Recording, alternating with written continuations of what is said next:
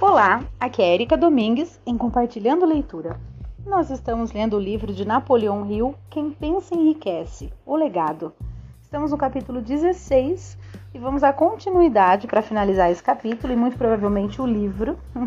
Talvez é, eu não consiga tudo nesse áudio, mas é, vamos, vamos lendo. Vamos ver até onde a gente consegue chegar, até porque vai ter é, tem um pouquinho mais de páginas aqui, então é importante que talvez eu faça em dois áudios para não ficar muito longo, tá bom? Mas vamos lá, vamos lendo o final. É, nós estamos então no capítulo 16, que tem o título Os Seis Fantasmas do Medo. E agora nós vamos ler o terceiro medo básico, que é o medo da doença. Então vamos lá. Esse medo pode ser atribuído à hereditariedade física e social está intimamente associado às causas do medo da velhice e ao medo da morte. Tememos pela saúde devido às imagens terríveis que foram plantadas em nossa mente sobre o que pode acontecer se a morte nos vencer. Também usamos esse, também temos esse medo por causa do custo financeiro que pode acarretar. Um médico respeitável estima que 75% de todas as pessoas que vão ao médico sofrem de hipocondria que é a doença imaginária. Foi demonstrado que o medo da doença, mesmo quando não há a menor causa de medo, muitas vezes produz os sintomas físicos da doença temida. Forte e poderosa é a mente humana. Ela constrói ou destrói.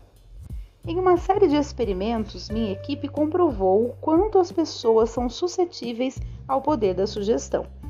Pedimos a três conhecidos que encontrassem separadamente a vítima, vítima aqui entre aspas. Eles foram instruídos a fazer a pergunta: O que você tem? Parece terrivelmente doente. O primeiro interrogador provocou um sorriso e uma indiferença. Ah, nada, estou bem. O segundo interrogador obteve a segunda resposta. Não sei ao certo, mas me sinto mal. O terceiro ouviu a vítima admitir que estava realmente doente. Agora o comentário. A experiência de Rio é uma que não convém levar longe demais. Não é tão diferente do princípio por trás de certas seitas religiosas cujos membros se vingam de seus inimigos amaldiçoando, entre aspas, ou jogando um feitiço na vítima.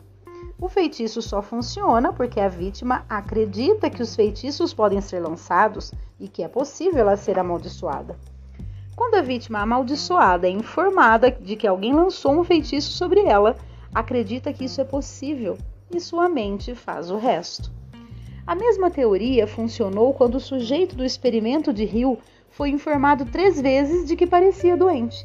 Ele acreditou que fosse possível. Ouvir a mesma coisa três vezes foi convincente e sua mente trabalhou naquilo. Agora, continuando aqui na, nas palavras de Hill, tá?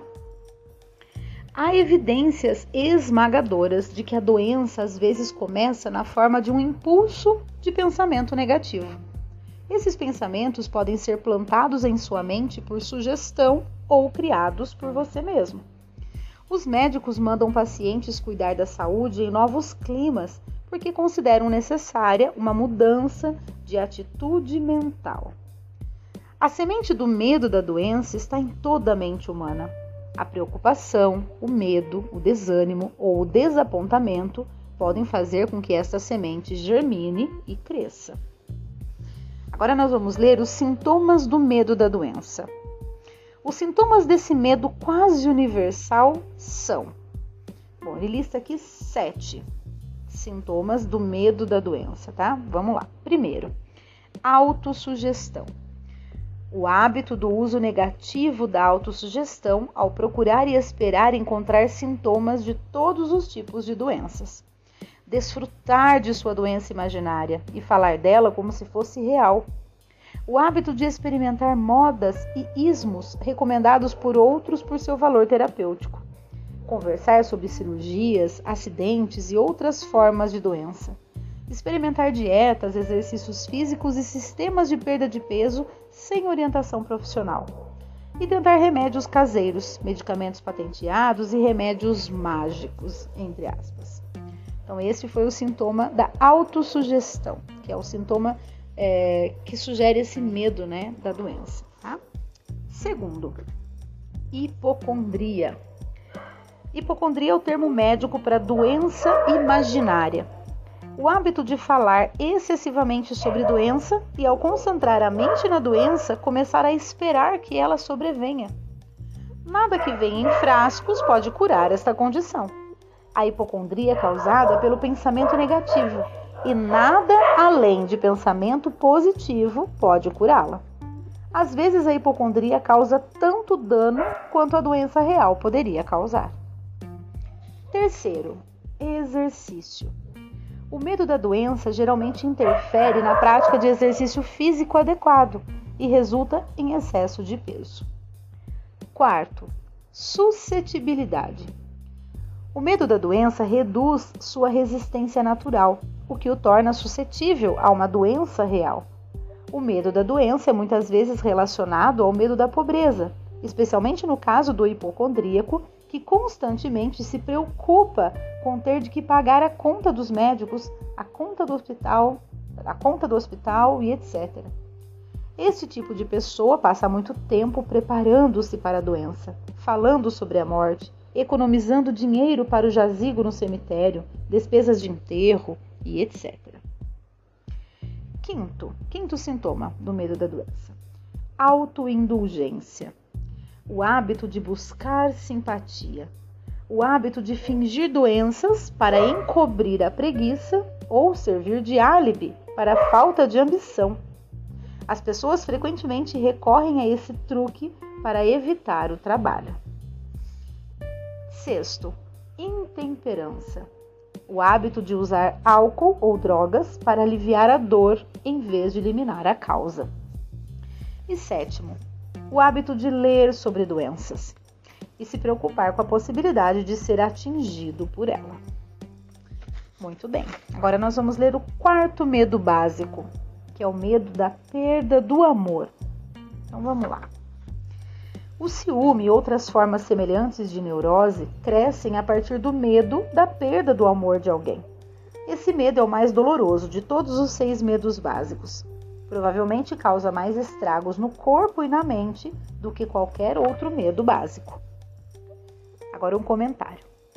Como introdução a cada um dos seis medos básicos, Napoleão Hill geralmente postula como o medo se originou nos seres humanos. Na edição original deste livro, ele sugere que o medo da perda de amor poderia ter começado com o hábito do homem pré-histórico de roubar a companheira de seu vizinho e tomar liberdades com ela, sempre que pudesse. Embora divertida, essa teoria não leva em consideração que as mulheres temem a perda de um amor tão profundamente quanto os homens. E tanto os homens como as mulheres temem perder o amor não só de seus companheiros, mas também de membros da família e de outros de quem são próximos com a emoção do amor, como a emoção do amor surgiu, pode continuar sendo um mistério, mas não há mistério sobre como nos sentimos quando a perdemos. Muito bem, agora os sintomas do medo da perda de amor. Os sintomas distintivos deste medo são: primeiro, ciúme, o hábito de desconfiar de amigos e entes queridos o hábito de acusar a esposa ou o marido de infidelidade sem motivos, desconfiança geral de todos e fé absoluta em ninguém. Segundo, criticismo. O hábito de achar defeitos nos amigos, parentes, parceiros de negócios e entes queridos à menor provocação ou sem qualquer causa.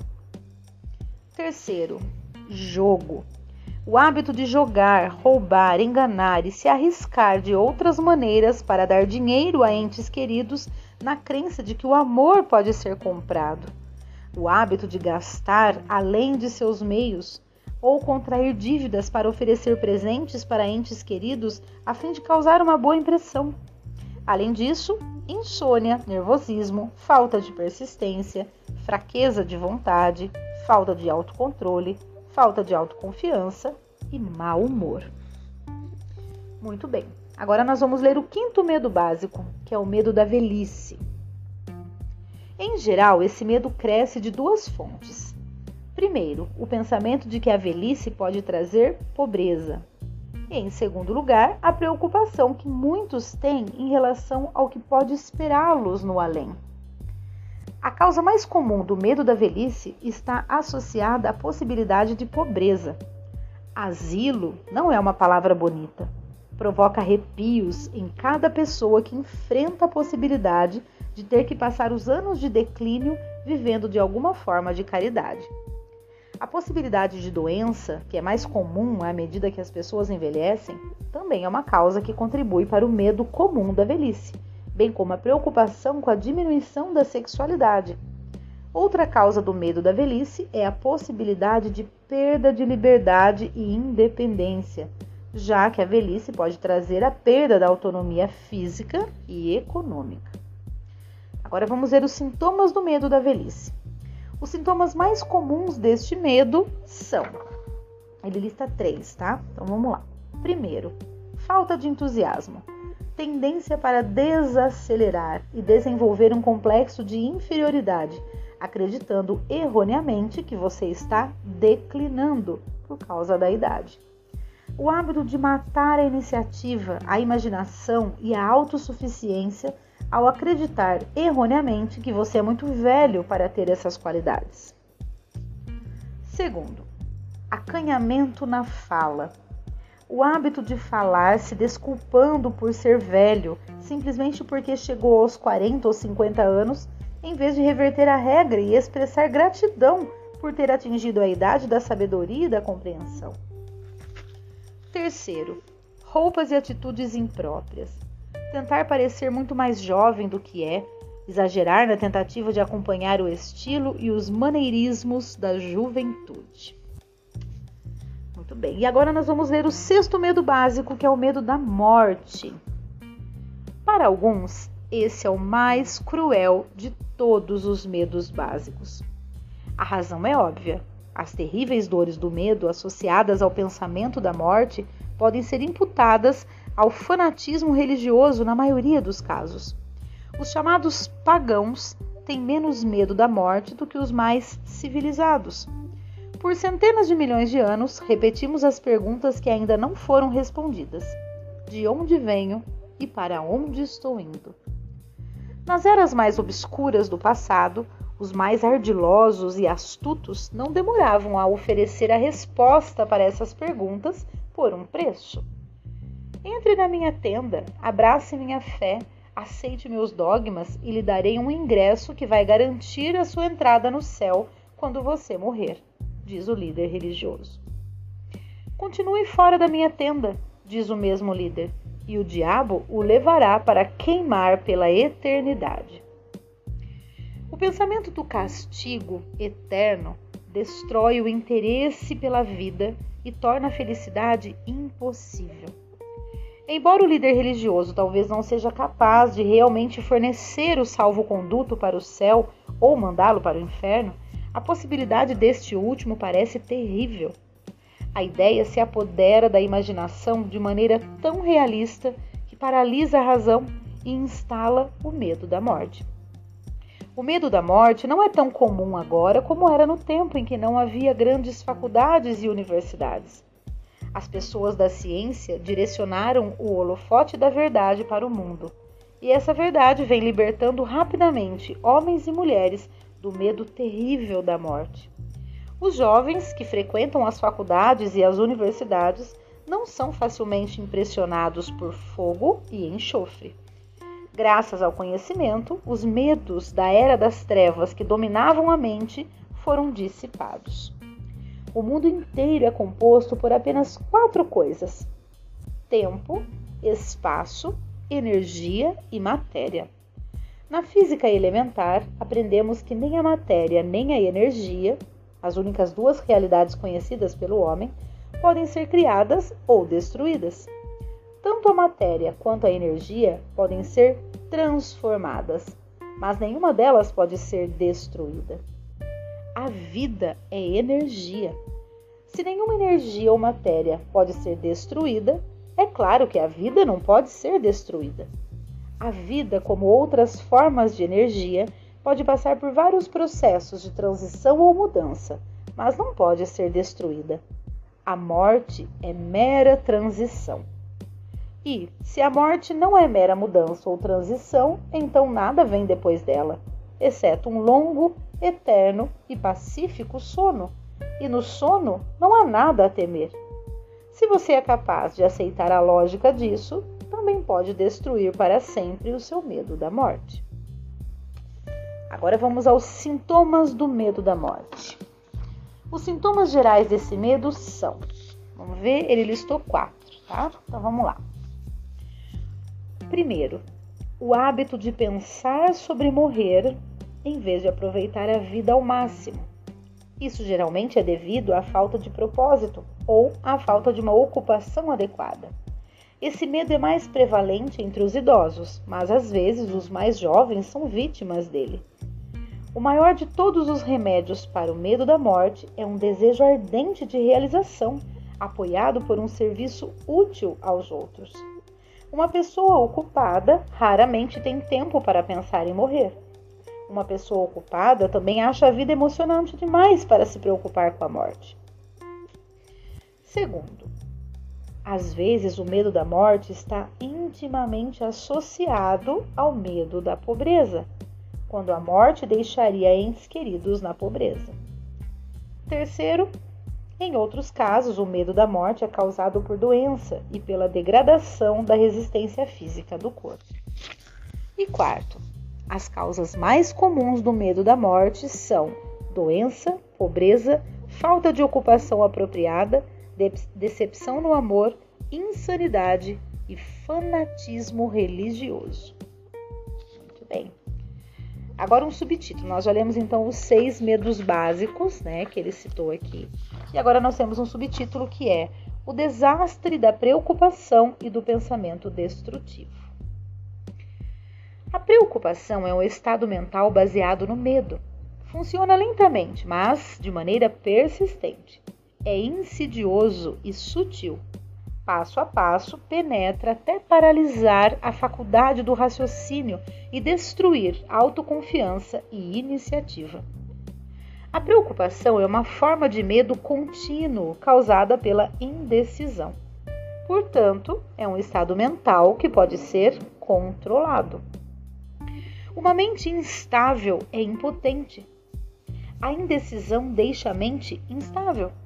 A maioria dos indivíduos não tem força de vontade para chegar às decisões prontamente e sustentá-las depois de tomadas.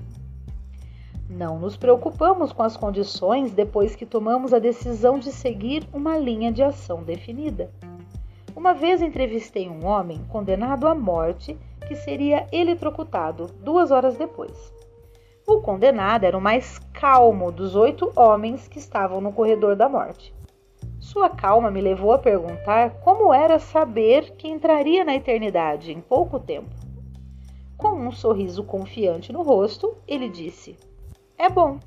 Pense nisso, irmão. Meus problemas acabarão em breve. Não tive nada além de problemas durante toda a vida. Foi uma dificuldade conseguir comida e roupas. Em breve não precisarei dessas coisas. Me sinto bem, desde que soube com certeza que vou morrer decidi aceitar meu destino com boa disposição. Enquanto falava, ele devorou um jantar suficiente para três homens, comendo cada bocado da comida e aparentemente saboreando-a como se nenhum desastre o aguardasse. A decisão deu a esse homem a resignação com seu destino. A decisão também pode impedir a aceitação de circunstâncias indesejadas. A indecisão, os seis medos básicos são traduzidos em um estado de preocupação. Alivie o medo da morte tomando a decisão de aceitar a morte como um evento inevitável. Elimine o medo da velhice tomando a decisão de aceitá-la não como uma desvantagem, mas como uma grande bênção que traz consigo sabedoria, autocontrole e compreensão. Domine o medo da perda do amor, tomando a decisão de seguir em frente, sem amor, se necessário. Derrote o medo da crítica, tomando a decisão de não se preocupar com o que outras pessoas pensam, fazem ou dizem. Supere o medo da doença, tomando a decisão de esquecer os sintomas. e elimine o medo da pobreza, tomando a decisão de viver com qualquer riqueza que possa acumular, sem se preocupar. Elimine o hábito da preocupação em todas as suas formas, tomando a decisão geral de que nada que a vida tem a oferecer vale o preço da preocupação. Com esta decisão, haverá equilíbrio, paz mental e calma de pensamento, o que trará felicidade. Se sua mente está cheia de medo, você não só destrói as próprias chances de ação inteligente, como transmite essas vibrações destrutivas à mente de todos que entrarem em contato com você e também destrói as chances deles. Até um cachorro ou cavalo sabe quando o dono não tem coragem. Ele absorve as vibrações de medo que o dono projeta e se comporta de acordo. As vibrações do medo passam de uma mente para outra com a mesma rapidez e certeza que o som da voz humana passa da estação de transmissão para um receptor de rádio. É praticamente certo que a pessoa que fala constantemente de pensamentos negativos ou destrutivos vai sentir os resultados dessas palavras na forma de retorno destrutivo. Mas até os pensamentos negativos sem palavras voltam para você. A liberação de impulsos de pensamento destrutivo por si só também gera retorno de várias formas. Primeiro, e talvez o mais importante a lembrar, a pessoa que libera pensamentos de natureza destrutiva deve sofrer as consequências danosas pela degradação da imaginação criativa. Em segundo lugar, a presença de qualquer emoção destrutiva na mente desenvolve uma personalidade negativa que repele as pessoas e muitas vezes as converte em antagonistas. A terceira fonte de, de, dano é que os pensamentos negativos não afetam só os outros, mas também se embutem na mente subconsciente da pessoa que os libera e se tornam parte do caráter dessa pessoa. Seu negócio na vida é alcançar o sucesso. Para, saber, para ser bem sucedido, você deve encontrar a paz mental, adquirir as necessidades materiais da vida e, acima de tudo, alcançar a felicidade. Todas essas indicações de sucesso começam na forma de impulsos de pensamento. Você controla propriamente, tem o poder de alimentá-la, sejam quais forem os impulsos de pensamento que escolher. Com isso, vem a responsabilidade de usar sua mente de forma construtiva. Você é o mestre de seu destino na Terra, da mesma forma que tem o poder de controlar os próprios pensamentos. Você pode influenciar, direcionar e, por fim, controlar seu ambiente, tornando sua vida o que quer que ela seja. Ou pode descuidar de fazer da sua vida o que quer e ficar à deriva nos mares da circunstância onde será jogado como um pedaço de madeira pelas ondas do oceano. Agora nós temos um subtítulo que é A Oficina do Diabo. Além dos seis medos básicos, há outro mal de que as pessoas sofrem. Trata-se de um terreno fértil, onde as sementes do fracasso crescem abundantemente. É tão sutil que sua presença muitas vezes não é detectada é mais profundamente enraizado e mais frequentemente fatal do que todos os seis medos. Por falta de um nome melhor, vamos chamar esse mal de suscetibilidade a influências negativas.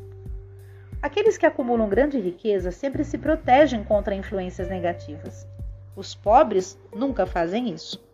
Aqueles que alcançam sucesso em qualquer vocação devem preparar a mente para resistir a essas influências.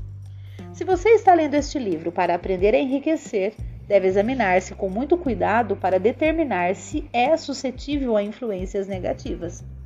Se negligenciar esta autoanálise, estará abrindo mão do direito de alcançar o objeto de seus desejos. Faça a sua análise. Ao ler as perguntas a seguir, seja duro consigo. Cumpra a tarefa com o mesmo cuidado que teria se estivesse procurando um inimigo que sabe estar à espreita para emboscá-lo. Você deve lidar com as próprias falhas como faria com um inimigo real e sério. Você pode proteger-se facilmente contra inimigos. Você pode proteger-se facilmente contra inimigos reais, porque há leis, política e tribunais para lidar com eles. Mas este sétimo mal básico é mais difícil de dominar porque ataca quando você não está ciente de sua presença, quando está dormindo e quando está acordado. Além disso, sua arma é intangível, pois consiste apenas de um estado mental. As influências negativas também são perigosas, porque chegam de muitas formas diferentes. Às vezes, entram na mente com as palavras bem intencionadas de amigos e parentes. Em outras ocasiões, vem de dentro, de sua própria atitude mental. É sempre tão mortal quanto o veneno, mesmo que não mate tão rapidamente. Agora, um, um, outro subtítulo que é Como se proteger contra influências negativas. Para se proteger contra influências negativas, seja as que você mesmo cria, seja as que resultam de pessoas negativas ao seu redor, reconheça que sua força de vontade é a sua defesa. Você deve colocá-la em uso constante até construir uma muralha de imunidade contra influências negativas em sua mente. Reconheça que você e todos os outros seres humanos são, por natureza, preguiçosos, indiferentes e suscetíveis a todas as sugestões que reforçam suas fraquezas. Reconheça que você é, por natureza, suscetível a todos os seis medos básicos e deve criar hábitos para contra-atacar todos esses medos. Reconheça que influências negativas muitas vezes agem em você por intermédio de sua mente subconsciente e, portanto, são difíceis de detectar. Mantenha a mente fechada para todas as pessoas que o deprimem ou desencorajam de alguma maneira. Esvazie seu armário de remédios e pare de dar tanta atenção a resfriados, dores, incômodos e doenças imaginárias. Procure deliberadamente a companhia de pessoas que o influenciem a pensar e agir por si mesmo. Não espere problemas, pois eles tendem a não decepcionar. Sem dúvida, a fraqueza mais comum de todos os seres humanos é o hábito de deixar a mente aberta às influências negativas de outras pessoas. Essa fraqueza é ainda mais prejudicial porque a maioria das pessoas nem sabe disso. A seguinte, lista, a seguinte lista de perguntas foi projetada para ajudá-lo a se ver como você realmente é. Você deve ler a lista agora, depois reservar um dia quando em que depois reservar um dia quando em que dedicar o tempo adequado para repassar a lista e responder a cada pergunta minuciosamente. Quando fizer isso, aconselho que leia as perguntas e dê suas respostas em voz alta para poder ouvir a própria voz. Assim fica mais fácil ser sincero consigo. Então, agora ele cita aqui, gente, muitas perguntas de autoanálise. Deixa eu ver quantas são.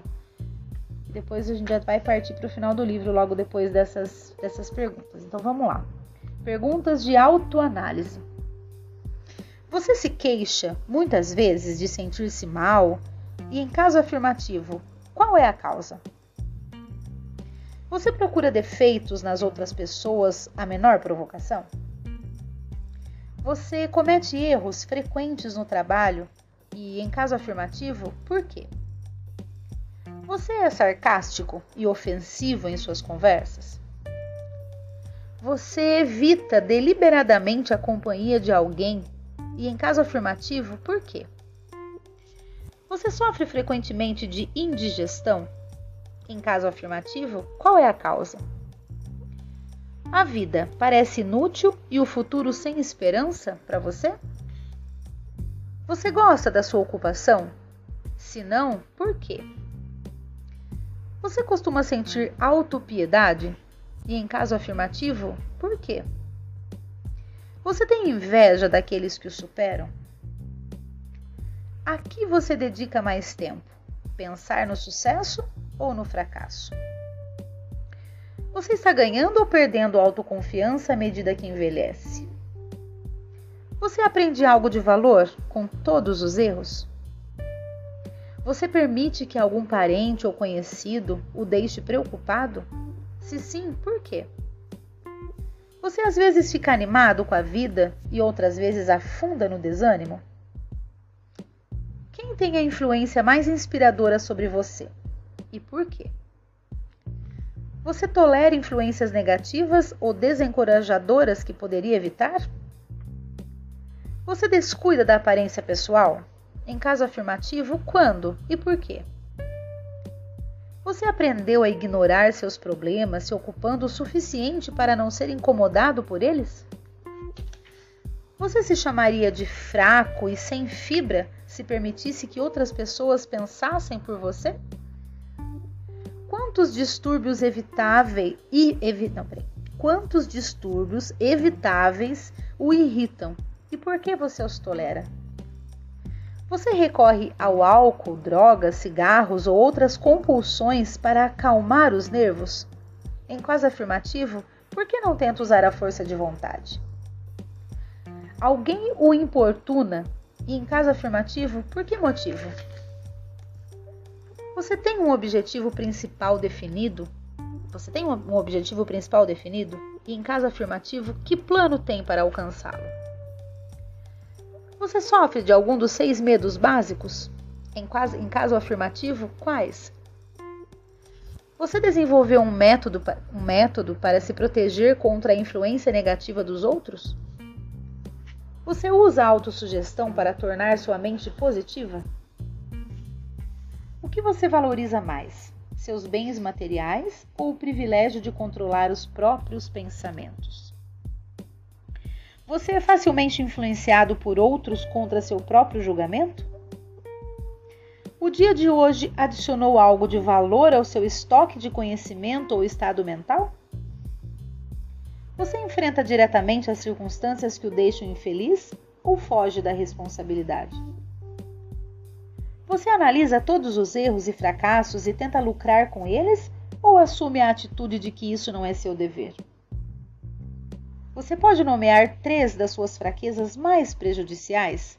O que está fazendo para corrigi-las? Você encoraja outras pessoas a trazerem suas preocupações a você por simpatia? Você escolhe em suas experiências diárias lições ou influências que ajudam no seu progresso pessoal? Via de regra, sua presença tem uma influência negativa sobre outras pessoas? Que hábitos de outras pessoas o irritam mais? Você forma as próprias opiniões ou se deixa influenciar por outras pessoas? Você aprendeu a criar um estado mental com o qual pode se proteger contra todas as influências desencorajadoras? Sua ocupação lhe inspira fé e esperança? Você está consciente de possuir forças espirituais com poder suficiente para permitir que mantenha a mente livre de todas as formas de medo? Sua religião ajuda a manter a mente positiva? Você sente que é seu dever compartilhar das preocupações de outras pessoas? Em caso afirmativo, por quê?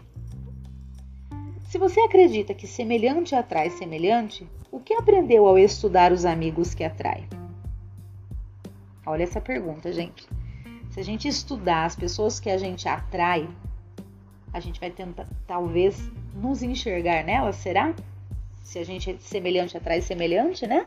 Então, muitas das pessoas que a gente atrai, a gente pode perceber se a gente tá. Quem, quem a gente. A gente também é, né? Vamos lá, continuando. Que conexão, se houver, você vê entre as pessoas com quem se associa mais intimamente e qualquer infelicidade que possa experimentar?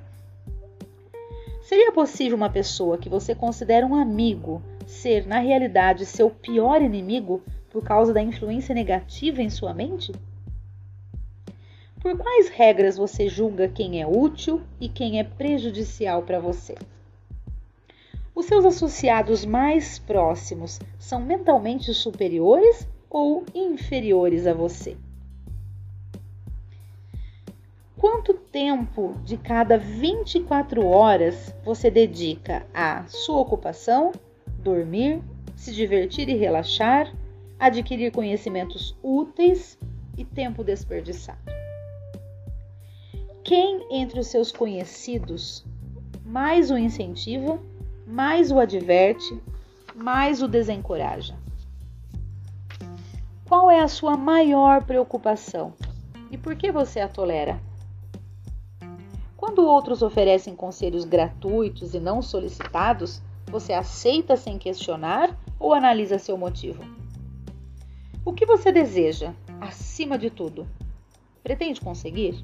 Está disposto a subordinar todos os outros desejos a este? Quanto tempo dedica diariamente a realizá-lo? Você muda de ideia com frequência? Em caso afirmativo, por quê? Você costuma terminar tudo o que começa? Você se impressiona facilmente com os títulos comerciais ou profissionais de outras pessoas, graduações ou riqueza? Você é facilmente influenciado pelo que outras pessoas pensam ou dizem sobre você? Você atende pessoas por causa de seu status social ou financeiro? Quem você acredita ser a maior pessoa viva? Em que aspecto essa pessoa é superior a você? quanto tempo você dedicou a estudar e a responder a essas perguntas? Pelo menos um dia é necessário para análise e resposta da lista toda.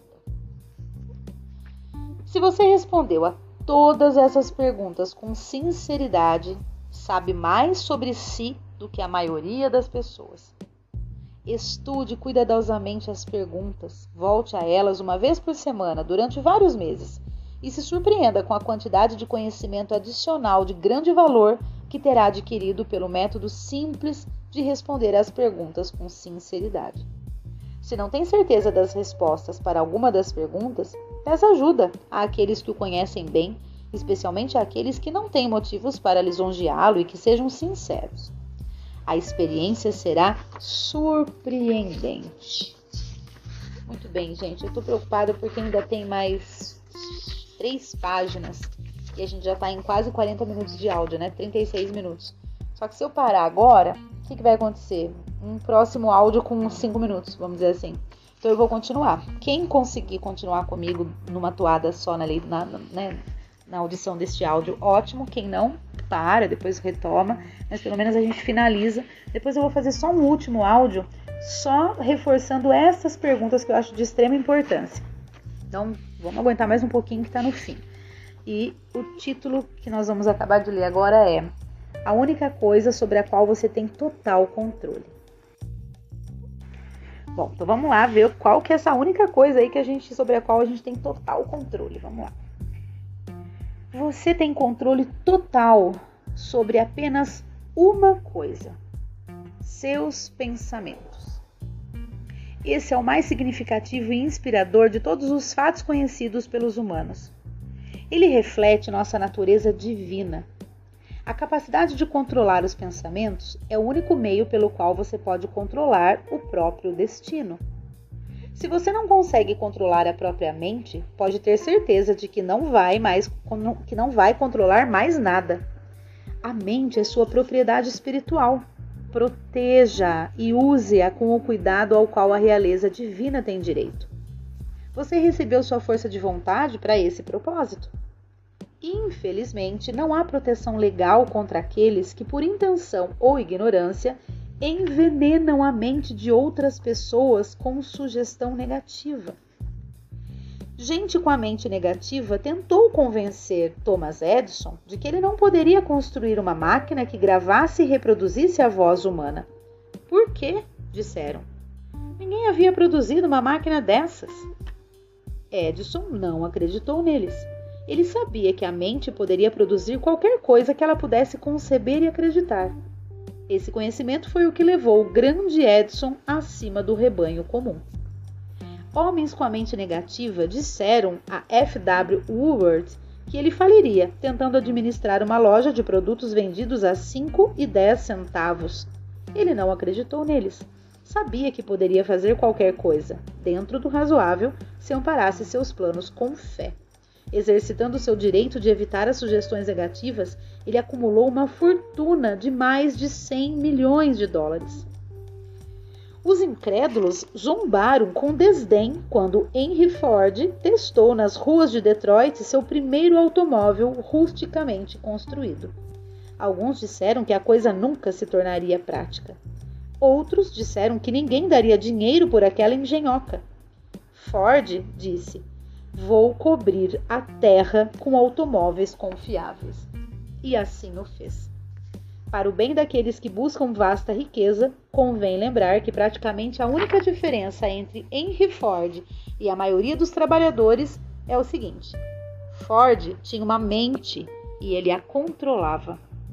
Os outros têm mentes que não tentam controlar. O controle da mente é resultado de autodisciplina e hábito. Ou você controla sua mente, ou ela controla você. Não existe meio termo. O método mais prático para controlar a mente é o hábito de mantê-la ocupada com um objetivo definido, apoiado por um plano definido. Estude o histórico daqueles que alcançaram sucesso notável e você verá que eles têm controle sobre a própria mente e exercitam esse controle, direcionando a mente para a realização de objetivos definidos. Sem esse controle, o sucesso não é possível. E agora nós temos os 55 famosos álibis, com o famoso C. O que seria o álibi? A pessoa usar isso como argumento, né? Como desculpa para determinada coisa.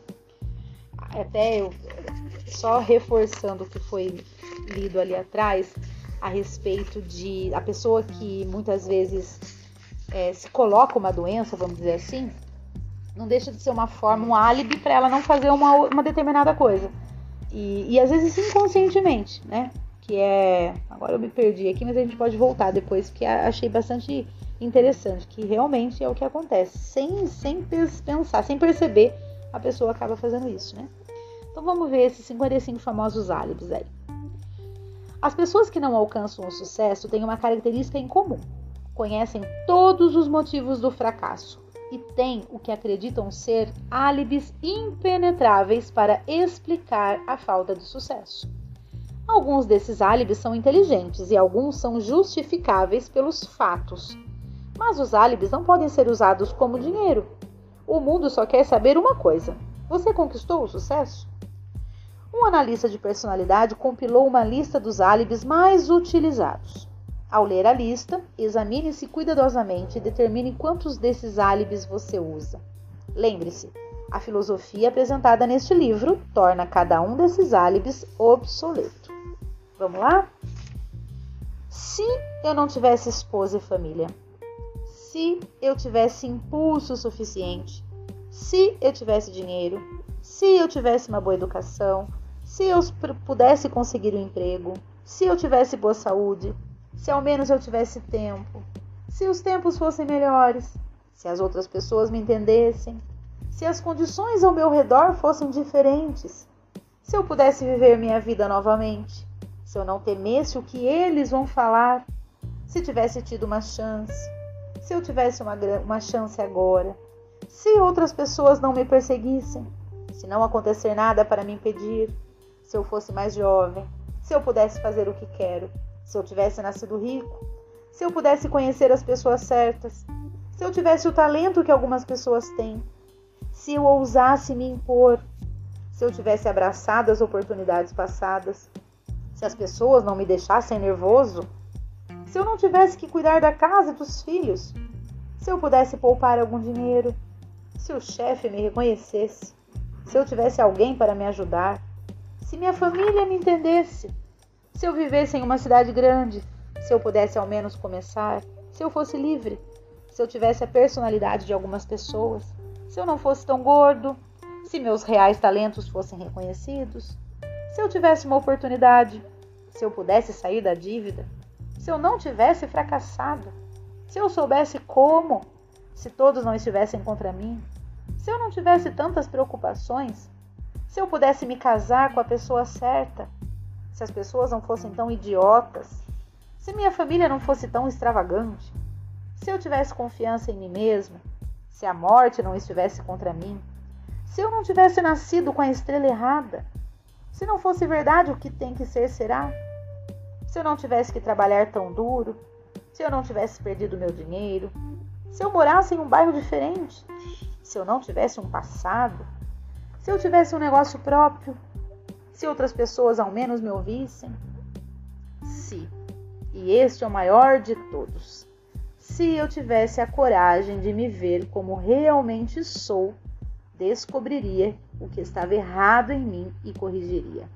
E sei que algo deve estar errado na maneira como fiz as coisas, ou já teria o sucesso que desejo. Reconheço que algo deve estar errado comigo, caso contrário, teria passado mais tempo analisando meus pontos fracos e menos tempo construindo álibis para encobri-los.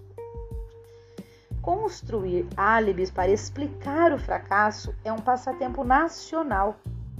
O hábito é tão antigo quanto a raça humana e é fatal para o sucesso. Por que as pessoas se apegam a álibis de estimação? A resposta é óbvia. Elas defendem seus álibis porque os criam. Seu álibi é filho da sua imaginação. É da sua natureza humana defender as próprias ideias. Construir álibis é um hábito profundamente enraizado. Hábitos são difíceis de quebrar, especialmente quando fornecem justificativa para algo que fazemos. Platão pensava nessa verdade quando disse: A primeira e a melhor vitória é conquistar a si mesmo.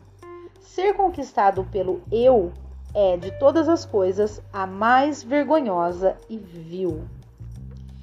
Outro filósofo teve o mesmo pensamento em mente quando disse: Foi uma grande surpresa para mim quando descobri que a maior parte da feiura que via nos outros era apenas um reflexo da minha própria natureza.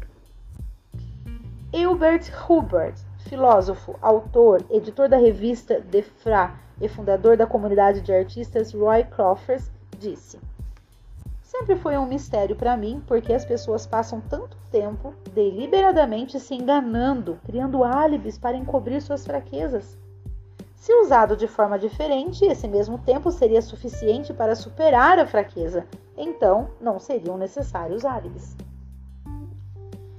Ao me despedir, um lembrete.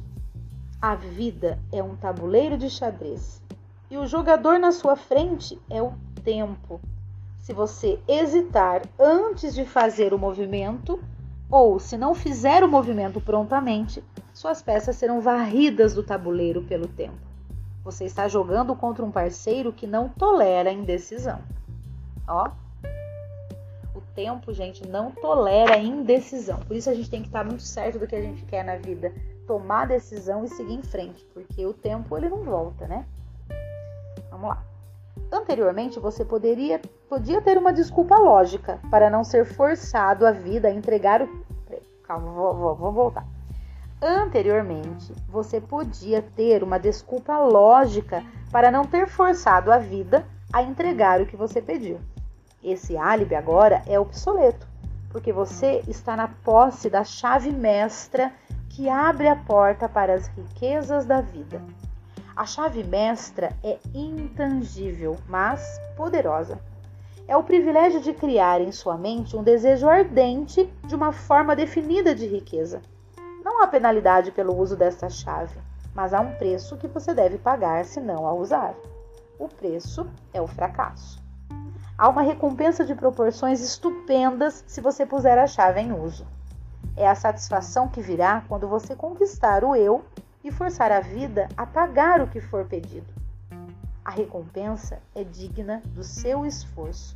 Você vai dar o primeiro passo e se convencer? É uma pergunta que ele faz. Você vai dar o primeiro passo e se convencer? Se temos alguma relação, disse o imortal Emerson, nos encontraremos. Ao encerrar, posso tomar emprestado o seu pensamento e dizer: se temos alguma relação, nós, por meio destas páginas, nos encontramos.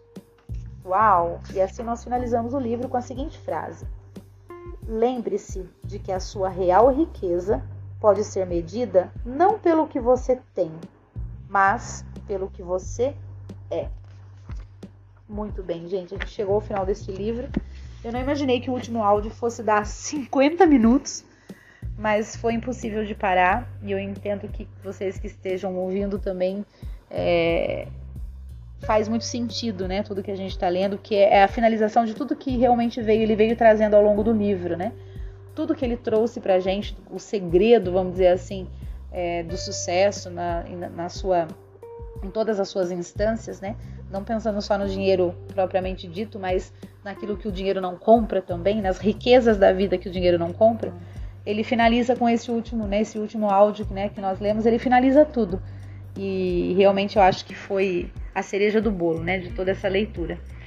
Eu de coração espero que todos tenham gostado deste livro, é, que tenha feito sentido na vida de cada um que está ouvindo. Eu tenho certeza que em muitos momentos vamos ler novamente, vamos ouvir novamente, porque eu faço isso, eu gravo o livro, o livro depois em outro momento eu ouço. É, e eu creio que vocês também venham a fazer isso. Até é uma sugestão do próprio autor, né? Que a gente leia, leia várias vezes. E agora, sabendo de todo o livro como um todo, a gente vai voltar até naquilo que a gente mais chamou atenção, enfim, aquilo que a gente acha mais importante. Então é isso. Um grande abraço. Ah, só uma observação. Eu vou fazer um outro áudio somente com as perguntas que nós fizemos para que cada vez que a gente sinta necessidade de, de, reflexão, a gente possa ouvir esse áudio somente das perguntas, que aí fica mais curtinho mais fácil até de, de, de entender, é, para que a gente re, realmente faça todas essas reflexões. Então, eu vou fazer um áudio somente com as perguntas, tá? Mas estamos finalizando o livro neste áudio aqui. Realmente eu espero que vocês tenham gostado. Um grande abraço a todos e até o próximo livro.